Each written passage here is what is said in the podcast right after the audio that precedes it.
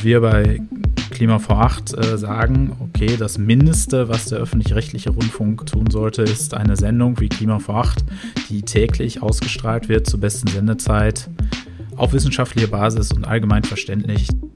Im Hier und Morgen. Heute schon wissen, was in Zukunft wichtig wird. Ein Podcast über Trends, Treiber und Visionen. Von und mit Zukunftsforscher Kai Gondlach.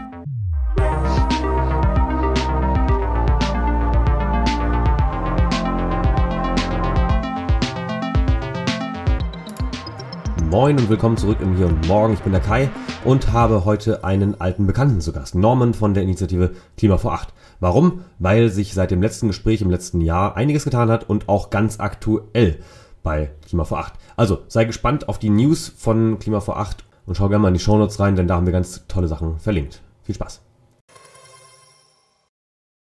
Herzlich willkommen im Hier und Morgen. Heute ist ein alter Bekannter hier im Podcast zu Gast, Norman Schumann. Er war schon mal hier, ist von der Initiative Klima vor Acht und es gibt spannende Neuigkeiten. Lieber Norman, äh, erzähl doch mal, was gibt es denn Neues bei euch? Ja, hallo Kai. Erstmal freut es mich wieder hier, hier sein zu dürfen und äh, vielen Dank für die Einladung. Wir haben ja ungefähr, glaube ich, vor einem Jahr gesprochen, so um den Dreh. Und mhm. dort sind wir damals äh, mit unseren ersten Filmen Klima vor Acht rausgekommen und äh, wir haben inzwischen nachgelegt. Wir haben uns äh, einerseits das Programm des öffentlich-rechtlichen Rundfunks mal ganz genau angesehen. Das ist so ein Teil. Und der zweite Teil ist, äh, wir haben ein Buch rausgebracht über Medien und über die Klimakrise. Ja, Krass, wo starten wir denn? Äh, das erste vielleicht, äh, vielleicht erstmal zum, zum Monitoring, die Medien. Äh, wie wird denn in Deutschland, im deutschsprachigen Raum über das Thema Klimakrise berichtet? Ja, wir haben uns erstmal die Häufigkeit angesehen. Und zwar haben wir dazu ein Web-Scraping-Verfahren äh, genommen. Du hast ja so einen schönen digitalen Podcast, der auch mit Daten äh, zu tun hat. Deswegen kann ich jetzt mal aus den Vollen schöpfen. Meist bin ich ja auch so in, eher so in journalistischen Formaten. Deswegen wird es da leider nie so technisch. Und wir sind halt hingegangen und haben uns die Website der ARD vorgenommen vom ZDF und haben dann die Datenfelder extrahiert, die die Programmbeschreibungen liefern. Und äh, das haben wir halt seit 2016 gemacht. Also die ARD-Website ist da tatsächlich ein Füllhorn an Informationen, was natürlich sehr schön ist. Mhm. Denkbar wäre auch gewesen, dass wir halt äh, die Sachen aus dem EPG, also aus diesem elektronischen Pro Program Guide nehmen nur die, da waren die Texte halt nicht so genau. Und es ist so, dass äh, die Programmbeschreibungen beim ARD doch, äh, ich sag mal, sehr reichhaltig sind. Und mhm. äh, die haben uns angeguckt seit 2016. Da sind bis heute Datensätze von äh, 1,7 Millionen Datenpunkte zusammengekommen. Also äh, wow. auch die dritten Programme sind da mit dabei. Insgesamt haben wir da 21 Sender extrahiert. Und wir haben dann mhm. tatsächlich mal nachgezählt, wie viel Klima kommt im Programm vor. Und dazu haben wir uns halt äh, die Texte und die Titel angesehen und überall, wo das Wort äh, Klima vorkommt oder eher so eher gesagt die Zeichenkette, also zum Beispiel auch Weltklimarat oder Klimakrise und so. Die Sendung haben wir dann als Klimasendung gezählt. Mhm. Leider bekommt man auch so ein paar falsch positive äh, mit rein, wenn es um Klimaanlagen geht, aber das war halt verschwindend gering und da haben wir gedacht, schenken wir dem öffentlich-rechtlichen Rundfunk als positive Treffer. Aber selbst dann, oh, das ist ja nett. genau, aber selbst dann hat man gesehen, dass äh, tatsächlich das Programm leider auch nur ereignisgetrieben ist. Also das heißt, wenn es zum Beispiel die Weltklimakonferenz gibt oder wenn der Weltklimarat gerade mal wieder, das machen die ja jetzt auch nicht jedes Jahr, äh, einen neuen Bericht rausgegeben haben, dann taucht es irgendwo im Programm auf. Aber das ist ja dann nicht so oft, oder? Genau, es taucht dann halt signifikant auf. Den höchsten Peak hatten wir tatsächlich bei ähm, dem globalen Klimastreik 2019 im September, weil da, mhm. da mehrere Ereignisse aufeinander getroffen sind. Unter anderem halt die Riesen Fridays for Future Demo plus halt das Klimapaket der Bundesregierung, äh, was ich ja schon, ich glaube, im letzten Podcast äh, als Klimapäckchen bezeichnet habe. Mhm. Und ja, das Programm ist ereignisgetrieben und das geht auch einher mit den Forschungen ähm, auf diesem Gebiet. Wir haben da insbesondere auch mit Michael Brüggemann von Uni Hamburg gesprochen und der hat äh, schon anderweitig festgestellt, indem er halt die Zeitung gescraped hat. Äh, es gibt da so ein riesiges weltweites Programm, die ja schon irgendwie seit 10, 12 Jahren machen. Mhm. Und äh, dort hat man gesehen, dass tatsächlich nicht die Naturkatastrophen das sind, was Klima ins Programm bringt, sondern einerseits politische Ereignisse äh, wie zum Beispiel so eine Weltklimakonferenz oder es gibt ja auch so UN-Konferenz zum Thema Klima. Mhm. Oder eben, wenn sich halt NGOs wie Fridays for Future und oder politische AkteurInnen dem Thema Klima auseinandersetzen. Und interessanterweise ist äh, halt 2019 das auf mehreren Ebenen passiert und deswegen gab es da halt einen besonders hohen Ausschlag. An dieser Stelle, wer sich das gerne mal ansehen möchte, ähm, auf unserer Website unter www.klimavor8.de slash Programmdaten haben wir dort auch äh, Statistiken veröffentlicht und äh, wir werden das demnächst wohl auch kontinuierlich machen. Das ist jetzt mhm. so der, äh, die Sichtweise von November, aber ich denke mal, da kann man schon sehr schön sehen, was ich jetzt hier gerade beschrieben habe. Mhm. Und es untermauert ja euer, eure These und äh, auch die Kritik, die, ich meine, aus der ihr euch heraus ja gegründet habt, nämlich, dass Klima, Klimakrise, Klimawandel, Klimakatastrophe zu wenig im, ja, man könnte ja fast sagen, kollektiven Bewusstsein stattfindet, weil Medien ja nach wie vor, so als vierte Gewalt, äh, schon wichtig sind. Vielleicht holst du doch nochmal kurz alle ins Boot, die jetzt vielleicht jetzt zum ersten Mal äh, dich im, zumindest im Hier und Morgen hören. Wofür steht genau Klima vor acht? Klima vor Ort steht dafür, dass die Klimakrise tatsächlich auch in äh, Programm vorkommt und mehr Klimaberichterstattung, weil wir wissen schon seit 30 Jahren, dass wir ähm, ein Riesenproblem haben, also seit Gründung des IPCC, also Weltklimarat. Und ja, ich stotter ja gerade so ein bisschen rum, weil eigentlich ist es sogar noch viel, viel früher, weil es gab den Club of Rome äh, schon in den 70er Jahren, der jetzt äh, gerade das 50-jährige Jubiläum gefeiert hat, mhm. die schon damals gesagt haben, so äh, grenzenloses Wachstum auf einem Planeten mit äh, endlichen planetaren Ressourcen ist äh, keine so gute Idee.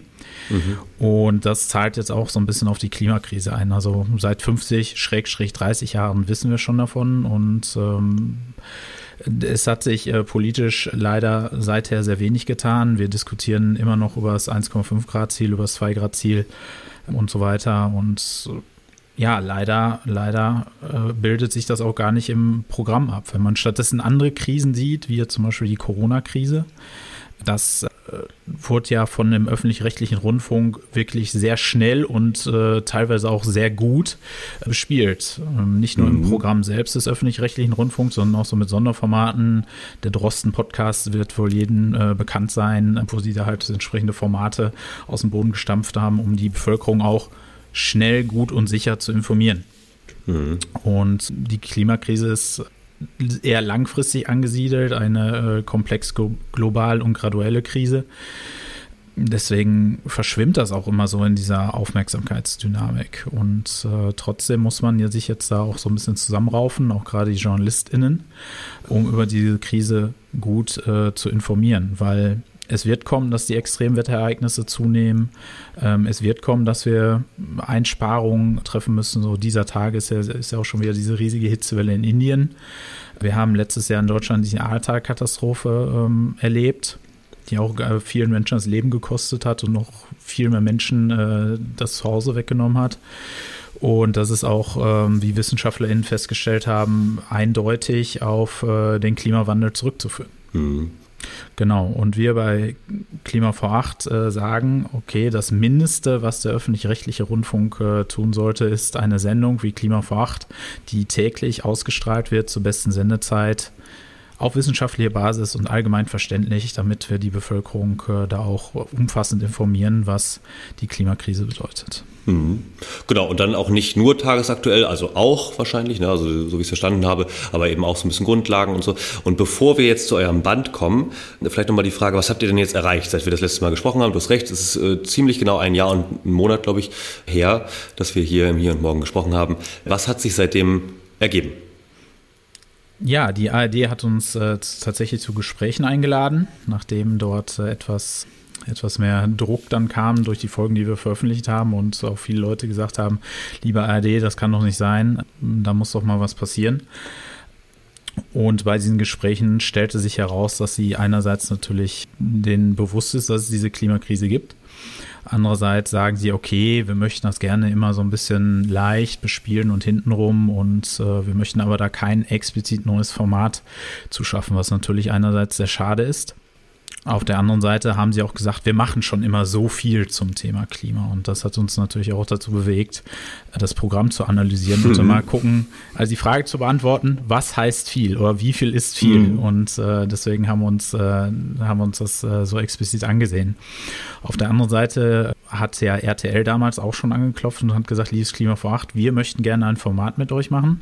Mhm. Dieses Format läuft jetzt seit Juli letzten Jahres immer zweimal die Woche, immer zur besten Sendezeit bei RTL, was halt nach RTL aktuell ist, um 19.05 mhm.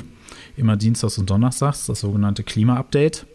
Wir erreichen damit im Schnitt äh, 2,5 Millionen Menschen, sagen die Quoten. Wow. Und dieses Format wurde tatsächlich jetzt auch äh, das Konzept äh, für den Grimme-Preis nominiert. Oh wow. Das heißt, wir konnten, äh, vielen Dank, also Daumen drücken, vielleicht, ja. äh, vielleicht äh, kommt da noch was. Also genau, wir lagen also mit dieser Idee gar nicht so falsch. Mm, offensichtlich.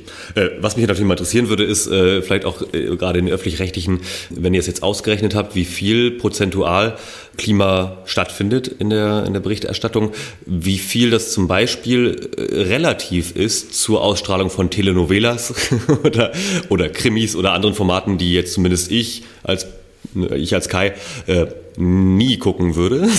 Äh, das heißt also, mhm. für, für mich wäre Klima halt ein relevantes Thema, würde ich sagen. Für, für viele Menschen, die vielleicht ähnlich äh, gepolt sind, auch für insbesondere jüngere Menschen. Ähm, aber wie ist das so das Verhältnis?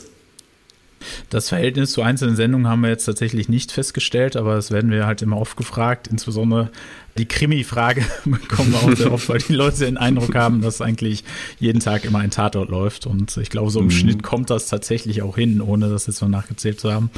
Aber da können wir tatsächlich auch äh, nochmal in den Daten nachsehen, äh, wie das ist. Auf der anderen Seite, was wir, was wir auch immer wieder sehen, also der Zankapfel ist ja auch immer Börse vor acht. Inzwischen mhm. heißt das Format Wirtschaft vor acht ist, wir haben morgens um 9 Uhr in der Tagesschau eine Schalte zur Börse. Wir haben mittags im Mittagsmagazin eine Schalte zur Börse. Wir haben um 17 Uhr in der Tagesschau eine Schalte zur Börse. Also meistens jetzt nicht unbedingt immer.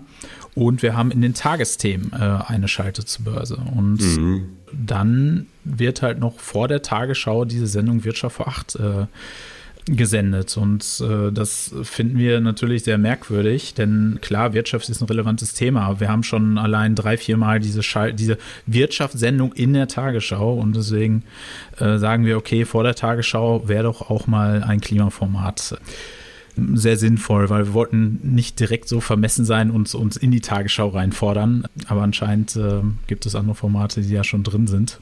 Mhm. Und deswegen, liebe ARD, falls jemand von euch zuhört, äh, Klima vor acht ist nach wie vor eine gute Idee. Äh, ja, und ich wäre auch dabei, ähm, sofort äh, mitzuentscheiden, äh, auch gerne Klima nach acht zu machen und tatsächlich die fünf Minuten Sportberichterstattung zu ersetzen durch Klima, weil auch das jetzt für mich zumindest persönlich nicht so wichtig ist. Aber gut, dann erzähl doch mal gerne mal von dem Band, also äh, Medien in der Klimakrise. Ich habe ihn ja gelesen, ich durfte ihn exklusiv quasi vorab lesen. Äh, vielen Dank dafür nochmal, also auch an den Ökom Verlag nochmal raus. Ähm, ich fand ihn ganz toll, aber er, erklär doch mal, äh, was hat euch angetrieben? Wie war auch vielleicht äh, der Schaffensprozess? Würde mich auch mal interessieren, äh, als auch Herausgeber. Aber natürlich auch, was steht drin? Warum sollten die Leute das auf jeden Fall lesen? Ja, mit Medien in der Klimakrise wollten wir tatsächlich in erster Linie äh, Medienschaffende erreichen und die Genese war folgendermaßen. Wir haben bei uns einen äh, Journalisten im Team und der hatte zufällig mal diesen äh, Band von Annika Jörres in die Finger bekommen. Da geht es halt um Lobbyismus und er hat den halt sich durchgelesen und war erstmal total baff, weil da, da steht so viel drin, wie halt der Lobbyismus und äh, auch äh, große Konzerne die Leute halt äh, die ganze Zeit an der Nase herumführen. Mhm. Und er sagte sich so, ja, das müssen die Leute doch unbedingt wissen und auch gerade die Medienschaffenden, damit die ja so ein bisschen mehr drauf geeicht sind. Das war übrigens Ralf Brix, der den äh, ersten, den ersten Aufsatz im Buch geschrieben hat. Mhm. Und dann haben wir so ein bisschen hin und her diskutiert und sagten so, okay, eigentlich müssen die Leute äh, oder die Journalisten und Medienschaffende eigentlich noch viel mehr wissen. Und mhm. das Buch zu erzählen, das Buch zu erzählen, wir kamen dann auf so eine Liste von ganz vielen Büchern und äh, dann haben wir hochgerechnet und äh, gemerkt, okay, wir können ja nicht von Journalisten irgendwie verlangen, dass sie irgendwie 10, 12 Bücher lesen, was sie wissen müssen. Mhm. Und dann, dann, kam halt die Idee auf, okay, dann bringen wir halt ein Sammelband raus und haben ganz viele AutorInnen gefragt, ob sie gerne zum äh, Thema XY dort was schreiben möchten. Und wir sind da sofort auf sehr positive Resonanz äh, gestoßen, weil ein mhm. Buch über Medien und Klimakrise, also was systematisch so behandelt, äh, gibt es meines Wissens nicht. Wir haben natürlich auch vorher recherchiert und jetzt gibt es das zum Glück. Mhm. Und wir konnten da, da auch sehr viele, viele Dinge aufzeigen. Und uns war wichtig, dass wir halt nicht nur mit diesem Buch äh, den Ist-Zustand äh, zeigen und alles ist so schlimm, sondern dass wir auch zeigen, was so mögliche Lösungsansätze sind. Also mm, genau. sehr positiv am Ende gestrickt, weil ich denke mal, wir haben schon genug Literatur und genug Sendungen und genug Nachrichten, die aufzeigen, wie schlimm die Welt ist. Deswegen muss man da auch äh, konstruktiv äh, dran gehen. Auf jeden Fall. Ja, nützt ja auch nichts. Du kannst ja das Rad der Zeit nicht zurückdrehen. Ne? Also deswegen jetzt lieber nach vorne gucken. Kannst du vielleicht ein paar jetzt ohne zu viel zu verraten, kein Spoiler, aber äh, anteasern, äh, worum drehen sich denn die verschiedenen Beiträge? Ja, wir haben die äh, Autoren auch angefragt, was so deren jeweiligen Spezialgebiet ist. Äh, wir haben zum Beispiel einerseits Michael Brüggemann, den hatte ich ja gerade schon erwähnt, der mal so eine Bestandsaufnahme macht, was, was so in den Medien gerade stattfindet. Und mit Medien meine ich sowohl Fernsehen, Zeitungen und äh, andere Medien. Wir haben Michael E. Mann gewinnen können, ähm, sehr, sehr berühmter Klimawissenschaftler, der mhm. ähm, einen Auszug aus seinem äh, Buch äh, New Climate War oder Propagandaschlacht ums Klima zur Verfügung gestellt hat, weil er das Projekt so super fand. Wir konnten mhm. Sarah Schurmann gewinnen, das ist die Journalistin, die im Jahre 2020 einen offenen Brief geschrieben hat äh, mit dem Thema Journalistinnen, wacht doch endlich auf, Klimakrise ist jetzt. Mhm. Wir konnten äh, Özden Terli gewinnen, kennt wohl jeder von den ZDF Wetternachrichten und er ist als Moderator und auch als äh, Social Media Mensch sehr umtriebig und versucht die Leute auch darauf aufmerksam zu machen. Äh, Klimakrise ist nicht so etwas, was man so nebenbei erledigt. Und wir konnten auch den deutschen Vorsitzenden des Club of Rome zum Vorwort gewinnen, Mojib Latif. Mhm. Und schon allein diese, diese Auswahl an wirklich guten AutorInnen zeigt, dass da in diesem Thema auch sehr viel, sehr viel Bedarf ist und dass auch Redebedarf und Informationsbedarf schon allein, wenn es halt um Medien und Klimakrise geht. Es ist mehr so ein Metabuch mhm. und Ziel war es aber, ein Buch zu schaffen, was nicht nur ExpertInnen lesen können, also so Medienschaffende wie du, Kai, sondern auch, sag mal, Menschen äh, sich darin wiederfinden und informiert werden, äh, die halt sich generell über Klimakrise und Medien informieren wollen. Und ja. dementsprechend haben wir die Beiträge auch mehr essayistisch und äh, nicht wissenschaftlich gehalten, sodass äh, sie auch Freude bereiten beim Lesen. Kann ich auf jeden Fall unterschreiben. genau. Und ich finde auch den Bogen schön, den ihr da schlagt, weil, äh, wie du sagst, das, das Gefühl hatte ich auch nicht beim Lesen. Vielleicht, weil ich ein bisschen sowieso schon länger in dem Thema drin stecke.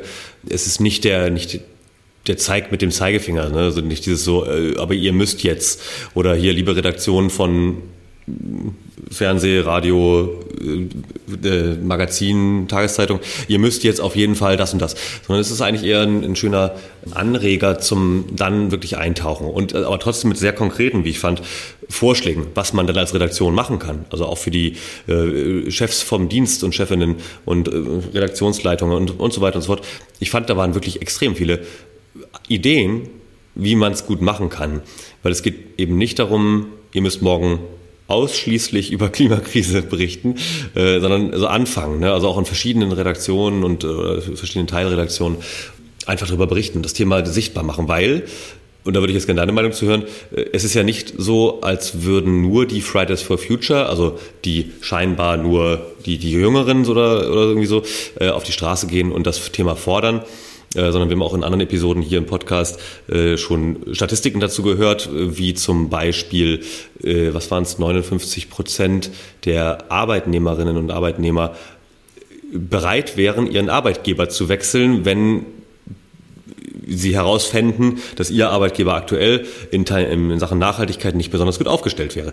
Also die Frage an dich quasi, es gibt ja schon auch eigentlich den, die Nachfrage da draußen oder nicht. Also warum, warum die Medien bräuchten ja genau den Grund, dass die Nachfrage da ist, damit sie es machen, oder? Also Total. Also wir wollten mit unserem Buch äh, auch, im, wie ich schon sagte, in erster Linie Medienschaffende erreichen und um vielleicht nochmal zu Beginn deiner Frage äh, zurückzukommen, es ging darum, auch die, die ein, zwei Leute, die es auch in jeder Redaktion gibt, die halt sagen, Klima ist wichtig, auch so ein bisschen motivieren und Mut machen oder auch etwas an die Hand geben, dass sie vielleicht mal zu den Redaktionsleiter gehen äh, können und sagen, hör mal, das sag ich nicht nur ich, weil ich hier, weil mich alle hier für ein Öko halten oder sowas, mhm. sondern das sagt die breite Masse aus, aus der Medienlandschaft, angefangen halt von Wissenschaftlern über andere Medienschaffende und wir müssen da jetzt was tun. Und dem wollten wir auch so, so ein Werkzeug an die Hand geben. Und der zweite Punkt ist, den du ja gerade sehr schön beschrieben hast, konstruktiv auch so, was kann man konkret machen? Was kann ich als Lokaljournalistin äh, tun? Was kann ich als äh, jemand machen, der vielleicht freiberuflich äh, Filme, Filmemacherin ist? Und deswegen äh, haben wir das Buch auch entsprechend gegliedert. Ähm, Im ersten Teil haben wir so einen Status quo äh, der deutschen Klimaberichterstattung. Im zweiten Teil haben wir auch gezeigt, welche Hürden, Hindernisse, Fallstricke gibt es. Was ist False Balance? Warum ist das gefährlich? Warum sollte man da wirklich die Finger von lassen? Wie äh, arbeiten Lobbyisten, Lobbyistinnen und Konzerne, damit man da auch nicht drauf reinfällt? Mhm. Und im dritten Teil halt Ansätze für die Veränderung. Warum muss sich etwas ändern? Wie kann man etwas ändern? Bis hin zum äh, letzten Aufbau Aufsatz äh, von Klaus Eurich, der über einen lebensdienlichen Journalismus schreibt, was ich dort auch einen sehr schönen Begriff finde, der halt nicht nur die Klimakrise mit reinzieht, sondern Journalismus für die Menschen. Hm. Also das und, hat schon einen normativen Aspekt natürlich, aber ja. Ja, gut. absolut. Und äh, ja. du, du, hast, äh, du hast natürlich vollkommen recht. Wir haben auf so vielen Ebenen schon das Bewusstsein der Menschen da, okay, hier muss ich etwas tun. Das mit den äh, Arbeitnehmerinnen, was du gerade zitiert hast, die Statistik, dass halt auch diese, diese Jobs mit diesem Nachhaltigkeits-, mit diesem Sinnaspekt dort auch äh, jetzt, jetzt viel stärker ausprägen. Und da gibt es ja auch schon Studien, die sind schon äh, viel, viel älter, von Daniel Kahlemann und sowas, der, der in den USA auch gesagt hat, so bis zu einem gewissen Geldbetrag X äh, will man halt Geld verdienen und ab, danach werden halt andere Aspekte wichtig. Mhm. Ähm, klar, wir reden jetzt ja auch, äh, ich sag mal, hauptsächlich um die Leute, die ähm, gewisses Mindestmaß verdienen dass der, die da sich auch ganz anders orientieren können. Auf der anderen Seite haben wir natürlich auch den, den gesamten Niedriglohnsektor und die, die Frage ist natürlich mhm. auch, wie man da diese Menschen erreicht oder warum müssen die halt diese ich sag mal, klimaschädlichen, doofen Jobs machen. Wenn man denen das Angebot machen würde, würde die sagen, ja klar, würde ich am liebsten einen Job machen, der Sinn macht. Und äh, da kommt es ja vielleicht auch gar nicht so, so auf das Geld an. Jeder verdient natürlich mehr Geld, keine Frage. Aber da muss sich halt die Arbeitswelt dann noch entsprechend verändern ähm, und auch mhm. die, die Konzerne verändern. Weil seit dem Urteil letztes Jahr des Bundesverfassungsgerichtes äh, sehen wir auch so einen kompletten Wandel der Arbeitswelt und äh, hin, hin zu diesen Nachhaltigkeiten und grünen Jobs. Man kann auch meinen, so wie jetzt einige, einige Arbeitgeber und Konzerne kommunizieren, dass sie nie etwas anderes getan haben, was ich spannend mhm. finde. Aber gut, das ist natürlich die Standardkommunikation, dass man, dass man das halt schon immer wollte. Nur da sind äh, ich, äh, auch wir als ArbeitnehmerInnen in der Pflicht, da auch äh, der Konzernspitze zu zeigen, dem Chef, den Arbeitgeber, das ist ein wichtiges Thema, das ist mir wichtig und das muss jetzt hier auch äh, entsprechend umgesetzt werden.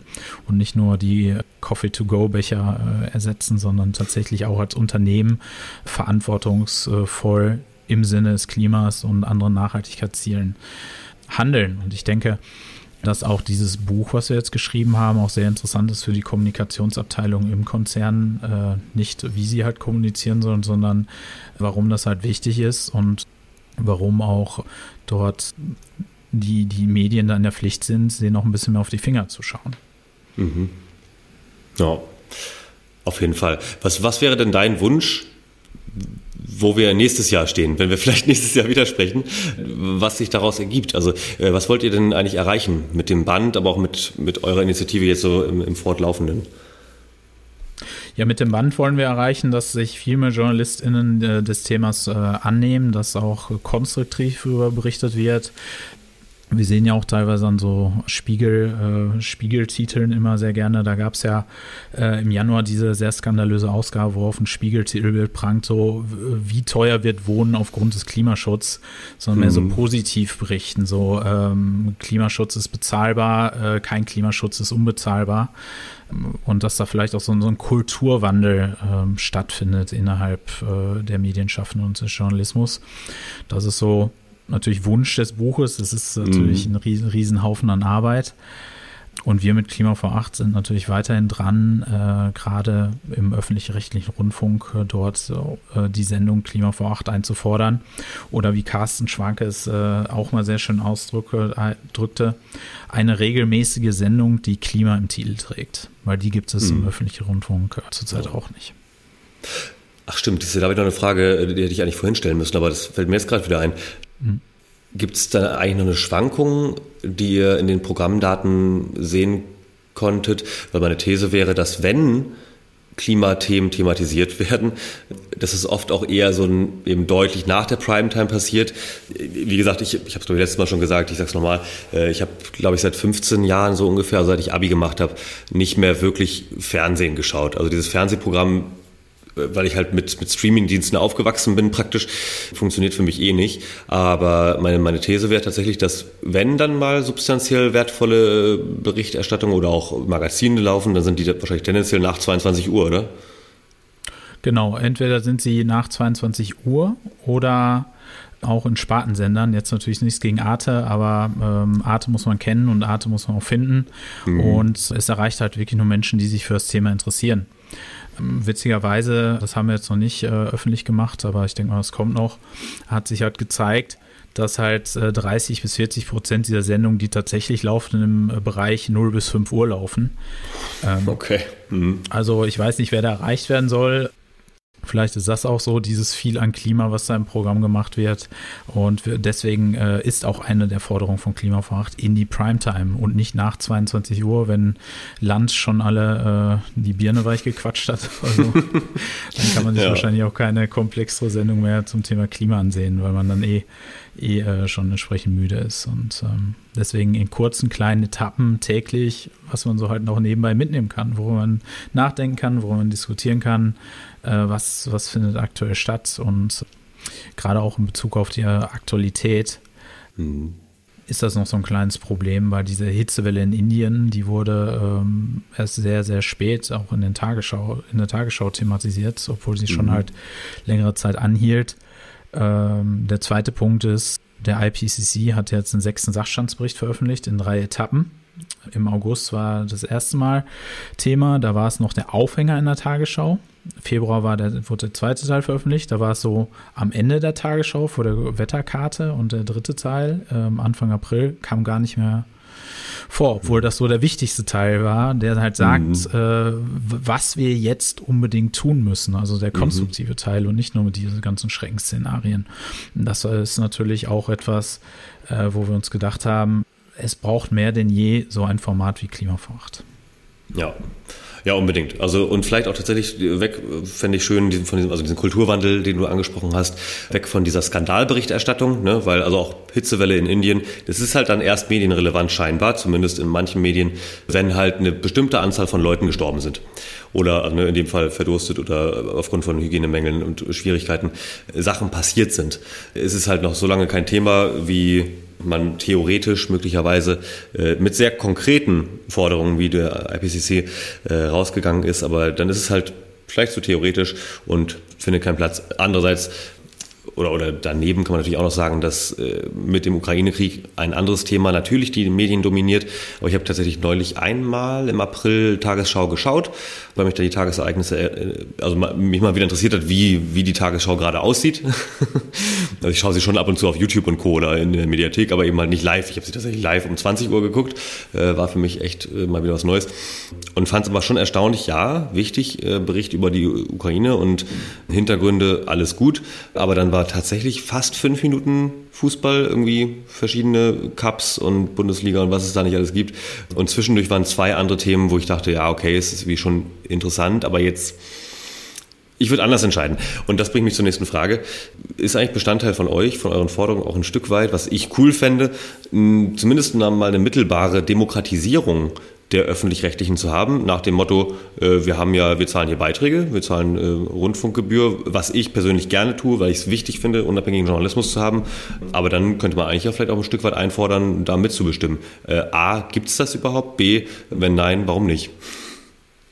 Zu A, ja, das ist es, das schwimmt immer so ein bisschen im Subtext mit und wir äh, gehen ja sozusagen als äh, mündige BürgerInnen hin, auch aufs öffentlich-rechtliche Rundfunk zu und zeigen, pass auf, das ist etwas, was ein ähm, Programm was, was äh, wir fordern von euch, äh, nicht nur, weil wir der Meinung sind, dass es das Thema ist, sondern weil es halt auch von, von ganz vielen Menschen inzwischen gefordert sind. Unser offener Brief, der hat mhm. äh, über 20.000 Unterschriften bekommen.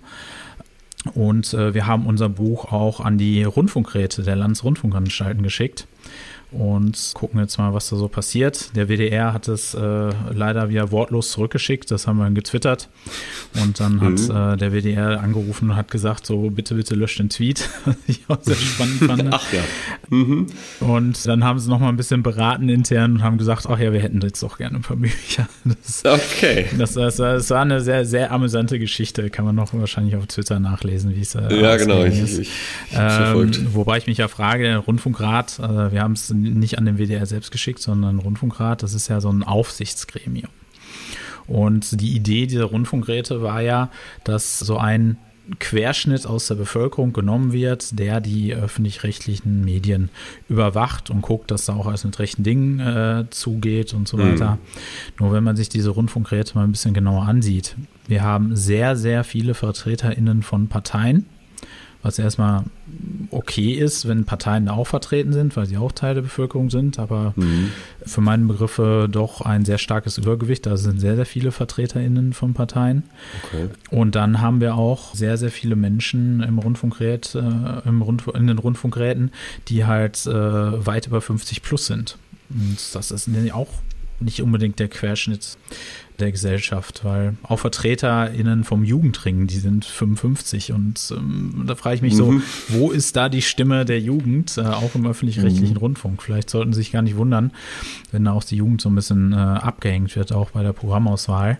Mhm. Und das muss, äh, wie du schon sagtest, wirklich demokratisiert werden. Es gab, gab schon so Initiativen, die ähm, so einen Vorschlag gemacht haben nach einer Art äh, Bürgerinnenrat, also dass man wirklich nach demografischen Gesichtspunkten mhm. aus der Gesellschaft einfach mal die Leute los und dann fragt so, hey, hast du nicht Lust irgendwie im Rundfunkrat mitzumachen? Gibt auch ein bisschen, bisschen, bisschen Geld dafür, damit man es halt neben seinem Dayjob auch äh, verwirklichen kann. Mhm. Aber es ist leider ein sich selbst erhaltendes System in dieser Art und Weise und die PolitikerInnen wollen sich da wahrscheinlich auch nicht die Butter vom Brot nehmen lassen. Und diese Verwebung zwischen äh, Politik und äh, Medien, die zum Glück nicht sehr stark ist, aber sie ist auf jeden Fall da, da muss man halt immer ein äh, gutes Auge drauf, ein gutes Auge drauf haben. Auf jeden Fall. Eben, weil, ich habe es vorhin kurz erwähnt, ähm, der Begriff kommt ja nicht von mir, vierte Gewalt, dass die Medien sozusagen neben ne, eben Gesetzgeber und äh, Judikative, also ähm, Gerichte und so weiter und Exekutive, also Regierung und Polizei und Co., äh, die vierte Gewalt bilden. Das ist irgendwie eine, eine natürlich empirisch schwer haltbare Theorie, aber äh, natürlich, äh, ich glaube, das ist schon, ich sag mal, allgemein Wissen, dass natürlich die, die Medien auch ein Stück weit des politischen Willensbildungsprozesses mitgestalten. Was ja auch in Ordnung ist, was auch richtig ist. Ähm, wo es halt schwierig wird, wo ich glaube ich auch, äh, oder wo ich denke, dass die Kontrolle natürlich wahnsinnig schwer wird, natürlich seit Smartphones und Internet und so weiter. Wenn man jetzt guckt, äh, wie viel Fake News oder generell Falschmeldungen oder äh, ich sag mal, Influencertum ganz, ganz sachlich äh, auf verschiedensten Kanälen passiert. Das ist, glaube ich, auch nicht jedem recht, so in so einem Staatsbetrieb. äh, also auch schwierig, weil es ist halt schwer kontrollierbar. Aber gut, ähm, dann lass uns zum Ende kommen und äh, sag uns oder, oder, oder formulier doch gerne nochmal deine Wünsche. Was soll denn jetzt passieren? Wir, wir sprechen hier über natürlich Klima vor acht generell, aber auch ähm, den Band. Und ich würde mir wünschen, dass den möglichst viele Leute lesen und äh, am besten in irgendeiner örtlichen Buchhandlung kaufen und äh, sich ins Regal stellen und dann im Zweifelsfall weiter verschenken. Danach, äh, damit es möglichst noch mehr lesen. Äh, aber hast du noch einen anderen Wunsch, äh, der darüber hinausgeht, vielleicht? Ja, ich hatte jetzt noch gerade daran gedacht, so dass, dass äh, sie nicht nur lesen, sondern auch weiterempfehlen, vielleicht auch an JournalistInnen, Freundinnen, weil jeder hat so in seinem Freundeskreis ja auch Medienschaffende und äh, vielleicht äh, auch mit diesen Leuten darüber spricht und was sind so die Wünsche. Ähm, ich fand das gerade sehr schön, dass du sa sagtest, okay, wir müssen das Ganze so ein bisschen demokratisieren, demokratischer gestalten. Von daher ist das vielleicht auch so ein Ansatzpunkt, wie man sich selbst so ein bisschen was anlesen kann und sagen kann, pass auf, so ist es und äh, das und das müsste geschehen ja, was so weitere Wünsche angeht, wünsche, wünsche ich mir nach wie vor eine Sendung wie Klima vor Acht in mhm. den öffentlich-rechtlichen Rundfunk, aber nicht nur bei ARD, sondern dass so alle Sender sich so auf so entsprechende Klimaziele äh, committen, wie es jetzt zum Beispiel auch RTL getan hat. Mhm. Also es ist nicht nur so, dass sie diese, ähm, diese zwei äh, zweimal in der Woche Sendung machen, sondern sie machen auch andere äh, Formate, die sich halt mit den Themen beschäftigen und äh, spielen die prominent aus.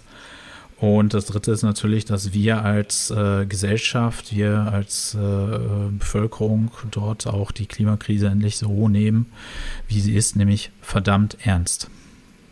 Ja. Also um es äh, vielleicht nochmal, ja, das klingt vielleicht doof, aber ich habe es jetzt im Kopf, ich muss es rauslassen. Make Klimaberichterstattung great again. Wir sollten mehr darüber reden und zwar auch auf allen Sendern, in allen Formaten. Äh, vielleicht jetzt nicht andauernd, aber äh, eben konstruktiv und es gibt tolle Initiativen und darüber reden wir auch äh, viel andernorts, aber genau, weitermachen. Genau falls es noch Medienschaffende gibt, äh, auch sehr zu empfehlen. Das Netzwerk Klimajournalismus, die haben jetzt auch eine Klimakarte veröffentlicht, äh, dort auch nochmal nachlesen, wie denn gute Klimaberichterstattung aussieht. Ach super, ja, das verlinken wir auf jeden Fall in den Show Notes. Kommt alles rein. Und insofern weitermachen. Ich wünsche euch weiterhin viel Erfolg, ähm, möglichst viele Leserinnen und dass wir spätestens nächstes Jahr wirklich auch in den öffentlich-rechtlichen endlich mal vielleicht die, ein, ein festes Programm haben zum Klima, Klima. Also bis hierhin, lieber Norman, mal wieder ganz lieben Dank, dass du dir die Zeit genommen hast. Vielen Dank für die Einladung. Und ich wünsche euch nach wie vor alles Gute. Danke sehr. Das war Dr. Norman Schumann von der Initiative Klima vor acht. Wir sprachen unter anderem darüber, was in dem Band steht, Medien in der Klimakrise. Und wie gesagt, ich empfehle den wirklich. Ich habe auch eine Rezension dazu geschrieben.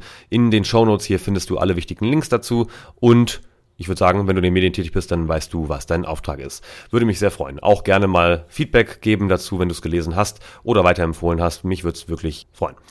Nächste Woche geht's hier weiter mit Daniel Obst und für den Fall, dass du dich für Nachhaltigkeitsthemen interessierst und auf LinkedIn bist, kennst du ihn wahrscheinlich, denn er ist Top Voice für Nachhaltigkeitsthemen. Wir haben uns hier im Podcast unterhalten sehr ausführlich über die SDGs, also die Sustainable Development Goals der Vereinten Nationen. 17 Stück an der Zahl sind dafür da, um die Welt fairer, nachhaltiger zu machen und das Ganze am besten auch für Unternehmen. Insofern auch spannend für alle von euch da draußen, die Entscheidungsträger in Unternehmen sind. Ich würde mich freuen, wenn du wieder einschaltest nächste Woche. Bis dahin bleib bitte gesund und vor allem munter. Ciao. Das war Im Hier und Morgen von und mit Kai Gondlach. Du willst mehr über die Zukunft wissen? Dann folge unserem Podcast und besuche uns auf Instagram, Facebook, Twitter oder LinkedIn. Bis bald im Hier und Morgen.